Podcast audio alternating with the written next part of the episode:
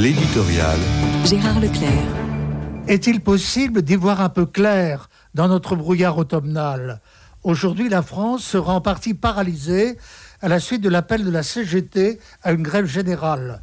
Le terme de grève générale est sans doute pour le moins exagéré, car la CGT ne représente pas l'ensemble de la réalité syndicale et a même perdu la primauté qu'elle occupait depuis très longtemps. Mais dans le climat social très tendu qui est le nôtre, à la suite du blocage des raffineries de pétrole, la surenchère verbale fait son effet, comme je le notais déjà hier.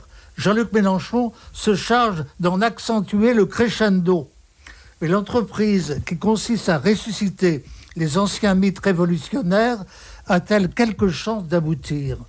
Ce terme de mythe est intéressant à analyser, car il nous renvoie justement à une période ancienne où les chances d'une révolution prolétarienne étaient dans l'air du temps et présentaient quelques vraisemblances.